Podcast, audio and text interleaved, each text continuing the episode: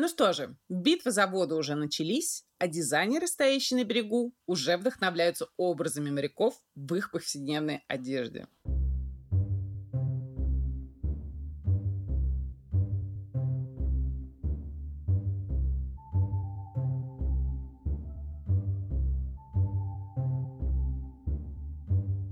Друзья, привет! Это Катя Штерн с подкастом «Мышья как ржува». Э, со звуком мы так поняли, все в порядке. Если что, пишите, а мы тогда продолжим.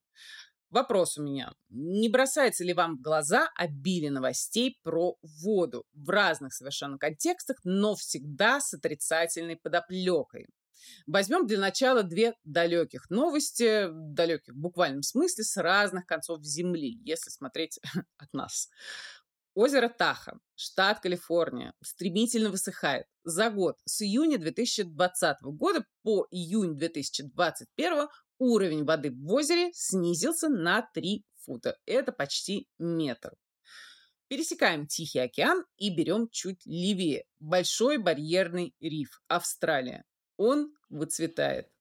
Не обесцветилось лишь 2% знаменитой экосистемы. Почему они обесцвечиваются? Потому что кораллы реагируют на повышение температуры воды, которое происходит все чаще.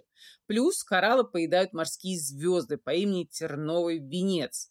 А, про то, как питаются морские звезды, лучше, может, и не знать, но я все равно расскажу. Не знаете, два желудка над ртом. Так вот, нижний желудок способен выворачиваться, обволакивать вот то, что приглянулось владельцу желудка, да, и превратить это все в жидкость. В общем, так себе звучит, зато морские звезды умеют э, отрастить обратно свои там, ноги, руки, лучи, на самом деле это называется, если их кто-то оторвал.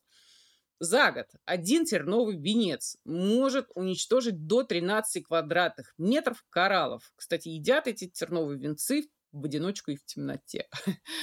И ввиду того, что врагов морских звезд как-то поистребляли за последние годы, то звезды принялись за кораллы активнее. Кораллы, в свою очередь, при самом лучшем развитии событий вырастают на 1 сантиметр в год в длину. Вот. Ну, это все, конечно, где-то далеко, да, и площадь большого барьерного рифа составляет 344 тысячи квадратных километров, так что есть еще там, э, что есть в буквальном смысле. Поэтому перемещаемся поближе. Великобритания не пропускает французские суда в свои воды. Речь идет о небольших судах меньше 12 метров. Французы сказали, да, да, а мы можем не пропустить ваши грузовики в Евротоннель, например. И это уже не первая э, ситуация, не первая история после Brexit, когда британцы не пускают французских моряков туда, где те привыкли ловить рыбу и добывать омаров. В мае обе страны даже пригнали военные судна на, во... на водное пространство близ острова Джерси. Сейчас Франция, например, угрожает обрезать электрические кабели через Ла-Манш, которые ведут, соответственно, к Великобритании. Еще поближе давайте посмотрим. Нехватка питьевой воды к 2035 году на европейской части России. Вот такой прогноз дает Министерство строительства и ЖКХ. 2035 год – это не столь отдаленная перспектива, правда? Или взять, например, сложности с морскими перевозками. Там то одно, то другое, то контейнеров не хватает, то Суэцкий канал переграждают. И компании вынуждены переходить на авиаперевозки. Да, и, во-первых, это тю-тю экология, во-вторых, здравствуйте, растущие цены. Вот это вот уже не то, что близко, да, происходит прямо сейчас и дабы подчеркнуть нашу зависимость от воды, от существ, в ней живут, от людей, которые работают на суднах различного предназначения. Э, зависимости это существует от сотворения мира, да, водными путями доставляли все и доставляют от продуктов до одежды. Э, различные текстильные волокна получили свое распространение по миру за счет морских путешествий.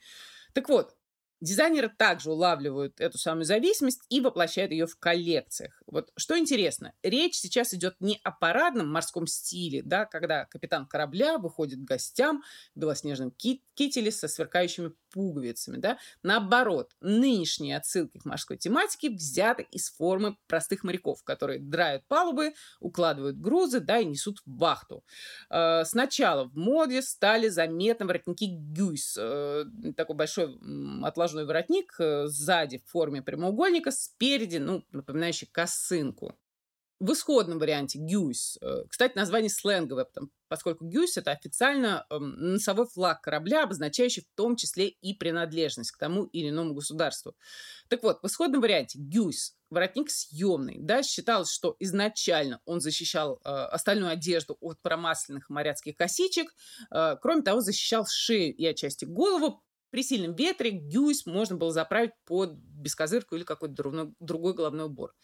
Ну и относительно трех полосок по краям Гюйса. Существует байка, что полосок три в честь трех великих побед русского флота, и вторая версия либо в честь трех эскадр у Петра Первого. Вероятнее всего, это байки так же, как и рассказ о появлении клапана вместо гульфика на матросских брюках. Якобы Петр I, гуляя где-то за границей, увидел в кустах э, матросов бар с барышней, да, и с голой задницей.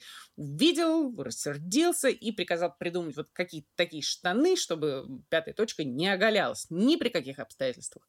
Ну и байка, конечно, прелестная, за исключением одного момента. Как Петр разглядел в человеке в кустах моряка, да, по какой примете? По-бескозырски с ленточкой, да, и буквами «Аврора», э, как у Довлатова, чернокожего боксера, вы можете отличить по светло-голубой каемке на трусах. Да, и, в общем, по, по велению Петра якобы разработали новый принцип э, застегивания матросских брюк, э, когда Впереди у брюк есть такой широкий неделимый клапан, который пристегивается к стальным деталям с помощью пуговиц по бокам. Если у вас есть такие брюки уже, дизайнеры неоднократно воспроизводили этот фасон, то знаете, что даже посреди Красной площади вы будете выглядеть пристойно. Слышал, что это сейчас модно, фотографироваться с голой попой на фоне исторических мест. Уже не первый человек э, приносит публичные извинения. Так что вот такой совет. Но, вероятнее всего, э, появление такого принципа застегивания э, причина у него иная, да, брюки с такой застежкой были еще и очень широкими, клеши либо трубы, э, и поэтому их легко было снять, оказавшись за бортом, да, расстегнуть и стащить даже через ботинки. По той же причине у фирменной рубахи матроса свободный вырез на груди, то есть тоже для того, чтобы ее можно было быстро себя стащить, стянуть. Ну и давайте заглянем в коллекции, что там у нас. Понятно, что гюйс его исконном виде, да, применять не все. Дизайнеры берут ну, общие очертания, а дальше кто на что способен, кто во что гораст. У Юдон Чоя в коллекции Резот 2022 года. И этот воротник вообще выполнен из гипюра, имитирующего краше. И из этого же материала сделаны огромные сумки-баулы и отлетные кокетки у тренчей у бренда Coach. В коллекции уже на эту зиму 2021 года Гюйс, ну, практически как Гюйс, только не съемный, а так он темно-синий и с контрастными белыми полосками по краям. Бренд Вивета тот же сезон, зима 2021 года. Красный гюйс на розовом пальто. Э, там любят вообще играться с красными и розовыми сочетаниями в бренде, равно как и с э, такими легким налетом сюрреализма работать. Например, сделать стеганый шарф в виде руки там с пальцами, ногтями, профили сплести, да, Просто они это делают э, всегда, а вот когда в коллекции Fendi для, на сезон весна-лето 2022 года повторяются те же самые профили практически, да, переплетенные и соединенные через такие алые губы, в общем, было несколько неловко. Вообще это интересный кейс, потому что Ким Джонс, который делает мужские коллекции Dior с такой долей юмора и самой иронии, вот на своем посту в Fendi как будто теряется. Знаете, как будто ему сказали, вот мы здесь, Ким, Фэнди, люди серьезные. А вот Вивет Понти, да, у нее нет таких обязательств, и она не отказывает себе в удовольствии похихикать э, и, например, забавно как-нибудь нарядиться и выйти на поклон. И на это стоит посмотреть. Вы можете посмотреть финальные фотографии на сайте Vogue э, с показов. Да, Инстаграма ее лично в доступе не нашла, за нее отдувается сам бренд Вивета. Обратно к морским воротникам. Российская марка Light on Mars Светланы и Екатерины Подериных. Э, нежнейшие такие полосатые рубашки с воротниками-гюсами выпускают на самом деле ну, какое-то время. Да? Э, мы как-то разговаривали со Светой в выпуске «Мышьяка кружева» и собираемся поговорить вот в ближайшем будущем обозримом про наготу и кожу в частности. Коллекция Светланы Бевзы, бренда Бевза, на лето 2022 года. Я ее рассмотрела просто с удовольствием. Там, как всегда, много-много белого, и в этот раз совершенно очевидные морские мотивы. Начиная с мягких корон, которые наполовину короны, а наполовину головной убор американских моряков, который получил прозвище «собачья миска». Смешно, но похоже. Сама шапочка, она такая круглая по голове, а вокруг этой округлой части стоит бортик, да, и если ее сложить пополам, то получится детский бумажный кораблик, а если перевернуть, то как раз собачья мишка или, или кошачья. А, Бескозырка морякам американским не пришлась по вкусу, потому что такой же бескозырки входит мультипликационный э, персонаж Дональд Дак. Так что US Navy предпочли собачьи миски. Да? У них, к слову, на воротниках Гюйсов также три полоски, так что версию с Петром отбрасываем окончательно. Или вот помните знаменитый снимок «Поцелуй на Таймс-сквер»? Э, помните, там тоже такая шапочка. На самом деле было несколько фотографий с подобным сюжетом. Сняты они были в различных американских городах после победы страны над Японией. А потом, спустя уже годы, сразу несколько мужчин претендовали на то, что именно они на том или ином снимке. Да? Ну, судя по всему, мужчины были все нетрезвы, э, так основательно, и кто-то из них, э, будучи сильно пьяным, вообще бросил свою будущую жену посреди улицы и побежал куда-то и схватил первую попавшуюся девушку в белом и стал ее целовать, лобызать. Но это так тоже, к слову. Бевза коллекция весна-лето 22 года. Моряцкие шапочки короны, лямки платьев, как якорные цепи, рельефные швы, которые напоминают волны, да, вообще там поверхность платьев колышется словно вода. Э, воротники гюйса, которые возникают на кроп-топах, на платьях с открытым верхом, на таких трикотажных меланжевых фуфайках, на свитерах грубой вязки. И вот даже у финального э, кейпа, э, такого летящего, даже там зашиты элементы гюйса. Бумажные кораблики еще есть в качестве аппликации и на чокерах, и на поясах-веревках. В общем, красивая такая тонкая работа. Рассмотрите ее, только лучше смотреть не фото с показа, а видео. И еще на одну любопытную коллекцию хотел бы обратить ваше внимание, тоже с морецкими элементами.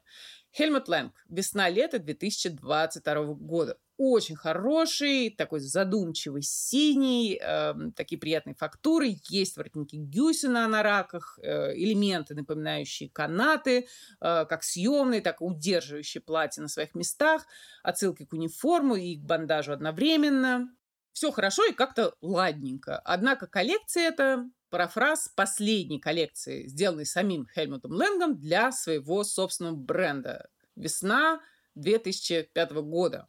Только там было ну, поинтереснее как-то. Например, э, силуэт, очертания платьев э, формировался за счет таких узлов и скрученных полос на ткани. И там же дизайнер ввел э, то самое застегивание с матросских брюк, да, с клапаном спереди, но не только на брюках, но и на юбках-карандашах. Ну, что вообще во всем этом особенного, да, что занимательно? Что дизайнерская команда бренда сейчас пытается впрыгнуть, пусть не в последний вагон, но все-таки в вагон поезда под названием «Мы все любим Ленга». Вот кто все? Да, например, две девушки-участницы LVMH Prize. Нэнси Даджака, победительница 2021 года, и Суприя Леля, финалистка 2020 года. Вот не помню, кто именно из них сказал, что боготворит Лэнга, да, но в принципе они обе могли бы так сказать. А, коллекция обеих дизайнеров пользуется успехом, им предрекают большое будущее, и вот эти все линии иссякающие тело, да, игры с прозрачным, с непрозрачным, э, такие качели между практичностью и секс-играми. Все это наследие Лэнга, на самом деле. Все это пришлось как нельзя кстати после двух лет в пижамах и спортивных костюмах, да. И с самим Лэнгом какая была история? Вообще говоря, он новатор, действительно новатор. Сказал в свое время, что в Париже больше показываться не станет, перенес шоу на несколько недель вперед, и в Америку, да, и за ним пошли, и так появилась York Fashion Week. А, первым транслировал свой показ в сеть э, в 1998 году, на секундочку. И что, что, что случилось дальше? В 1999 году бренд вступает в партнерство с Prada Group. В 2004 потом происходит уже полное поглощение. Сам Хельмут Лэнг остается главным дизайнером. И со 100 миллионов долларов 1999 году стоимость бренда Хельмут Лэнг скатывается до 33 миллионов в 2003. В 2005 Лэнг уходит, покидает свое детище. В 2006 Прада избавляется от бренда. Что говорили и писали по этому поводу тогда? Какие причины выдвигали? Вот отнюдь не то, что дизайнеру не давали работать. Напротив, менеджеры Prada Group жаловались, что он все склонен контролировать и не дает им делать бизнес причины были назывались другие. Да? Во-первых, эстетика Лэнга ближе к середине нулевых уже не, не отвечала, скажем так, э, мировым каким-то потребностям да, и вообще взглядам на жизнь. Вспомните, сколько тогда всего произошло.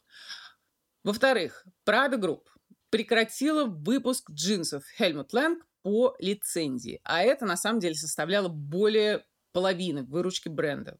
В-третьих, Лэнг не смог создать It Back, то есть сумку, за которой охотится и которую хочет большинство.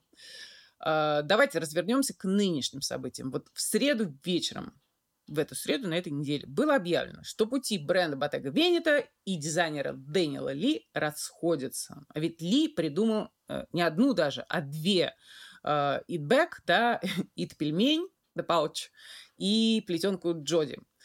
Но тем не менее, дизайнер покидает бренд. Да, в качестве версии выдвигается что? Какие предположения? Например, э, требования Дэниела при перезаключении контракта, на который не пошел дом. Или, например, некоммуникативный подход дизайнера, который создал такую нездоровую атмосферу внутри дома. В забавном аккаунте э, I Deserve Couture в Инстаграме уже приступили к голосованию, кого и откуда бы они выставили следующим. Лидирует, мне кажется, Мария Гряцу Кюри, женская линия Dior. Ну вот смотрите, дизайнер сейчас словно моряки в открытом море дрейфуют буквально на бревнышке, да, и что забавно, что в последней для Ботега Венета коллекции дизайнера Дэниела Ли было два платья, облепленных ракушками. Прямо иллюстрация затонувшего корабля. А, Еще про две коллекции, связанные с морем, э, вкратце. Да? Джон Гальяна, Мезон Марджелла, весна-лето 2022 года. Ну, Гальяна это всегда такие сказки, рассказанные на ночь, и у него там пираты, их жизненная концепция, то есть с миру по нитке, и все это воплощено буквально, да, какие там швы, какая обувь, какие фактуры истлевшие, просто ах. Еще очень, э, очень понравился пэтчворк из голландской плитки, посмотрите, там мелькает в какой-то момент момент. И вторая коллекция Нина Ричи, тоже весна-лето 2022 года. Там русалки, сирены, да, балаклавы, брюки, туники поверх одежды из сетей, голубой во всей красе. Ну и на самом деле нынешним дизайнером бренда зовут их Рошеми Баттер и Лиси Херебрю. Э, им эта тема воды близка как никому, потому что пара владеет коралловым питомником близ Кюрасао. И можно было бы, конечно, позавидовать, не знаем мы уже об особенностях пищеварительной системы морских звезд, которые любят есть кораллы. Так, на этом пока все. Я с вами прощаюсь. Надеюсь, до следующей недели. Оставайтесь с нами. Ваша Катя Штерн.